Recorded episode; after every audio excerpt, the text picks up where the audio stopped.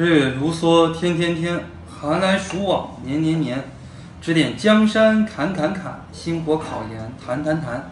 亲爱的同学们，大家好，我们这一期呢，来给大家讲一讲考研路上呢，如何给自己减压啊，或者说如何呢，给自己减轻压力。那么很多同学呢，都有这样的一个忧虑，哎呀，压力好大呀，感觉这个暑假刚过了一半，自己就彻底复习不下去了啊！你看看人家复习的怎么怎么样啊？你看看我怎么怎么样？你看看人家啊，复习的很好，都在过这个七夕节。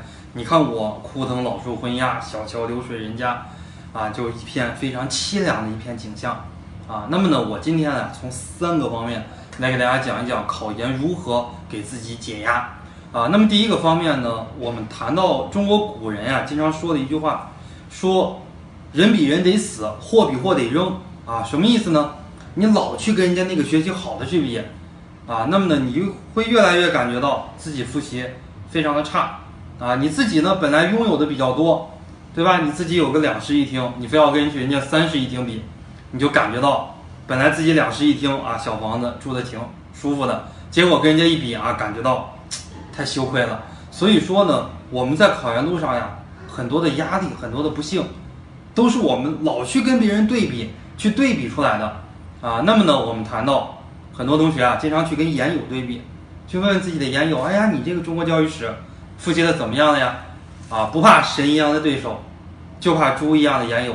那么很多同学呢，他的研友就说，哎呀，我复习的可好了，对吧？我中国教育史全复习完了，外国教育史你看每个知识点我都会背啊。你看那个政治，徐涛老师的那个课，我早都听完好几遍了啊。你看那个英语，我现在那个二十个阅读理解就错一两个，哇，你本来心里边挺舒坦。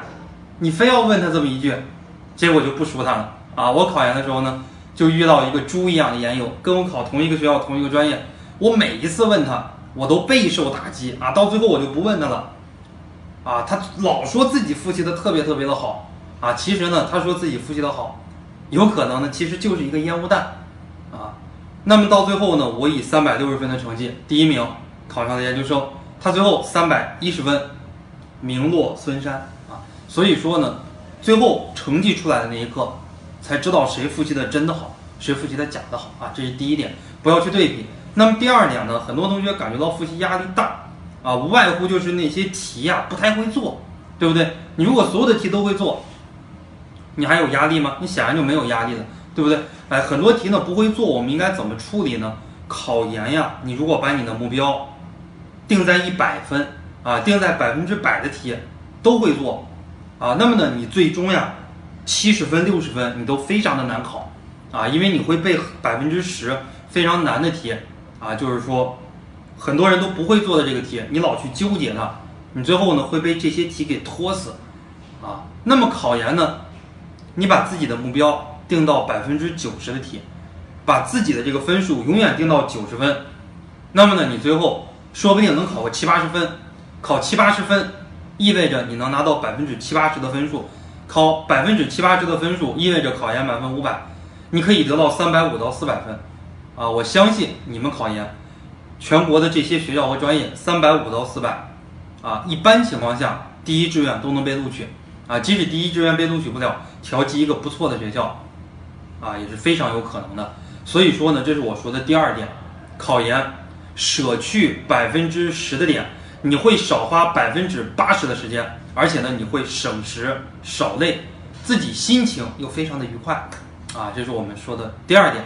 那么第三点呢？考研很苦逼，没有人鼓励你，没有人激励你，啊，你要自己给自己设立这个激励目标、鼓励目标，啊，就像我们办企业也是一样的，啊，现在这个企业的员工，九零后、九五后啊，甚至还有九六后、九七后，那家庭条件都很好。工作起来都没有动力，包括你们考研的学生也是一样，都是九五后，啊，往届生有不是九五后的，应届生你们这一届基本上都是九五后，啊，所以说家庭条件一个比一个好，没有动力呀，怎么办呢？给自己设定目标，啊，给自己设立日激励、周激励、半月激励、月激励、季度激励、年度激励，啊，给自己设定激励目标，啊，什么意思呢？我给大家举一个例子哈。比方说公司的这个例子，我就不方便给大家举了。怎么激励？这就是我们公司内部的事情。比方我给大家举一个考研的例子，年度激励，先给自己制定一个大的一个目标。我假设考上了，我奖励自己一次西藏旅游。打个电话给你爸爸，问爸，假设我考上研究生了，你奖励我一次西藏旅游，愿意不愿意？保准你爸愿意。嗯，每个人家庭条件都很好嘛，啊，或者说奖励自己一部 iPhone 叉，同意不同意？啊，我相信你要是考研究生了二幺幺九八五，你爸妈绝对会同意。给自己设定一个这种季度激励，比方说考研的旺季，旺季激励。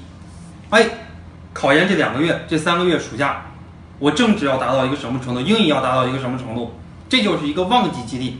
再给自己设定一个月激励啊，当你们看到这个视频的时候，八月底了，八月中下旬了，对吧？从九月份给给自己开始制定一个月的一个计划，九月到国庆之前。因为国庆是要模拟的嘛，我们后期的这个考研评书给大家说怎么模拟。九月到十月这一个月为模拟打基础，给自己设定一个目标，我要达到一个什么样的目标？假设这个目标达成了，十一国庆，我奖励自己，我可以回家陪父母两天，或者说陪父母三天，或者说就是国庆休息两三天，没问题啊。比方再给自己制定一个周计划，这一周我单词要背几个 list 啊，然后呢这个。马原要复习到哪儿？当代世界经济与政治要复习到哪儿？王中呢要复习到哪儿？给自己制定一个周的计划，然后呢，再给自己制定一个天计划。啊，比方说八月十八号、八月十九号，啊，我这一天我需要做什么事情？英语我要背五十个单词，啊，比方说政治我要背三个小时、两个小时。如果我完成了，啊，你们学校旁边有没有自己喜欢吃的东西？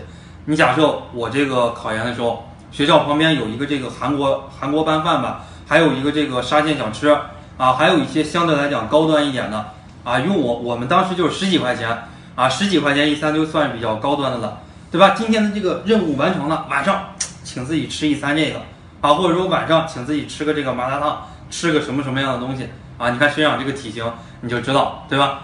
每次奖励自己就是吃，没有别的啊。你也可以是奖励一下自己其他的一些东西啊。如果没有完成这个怎么办？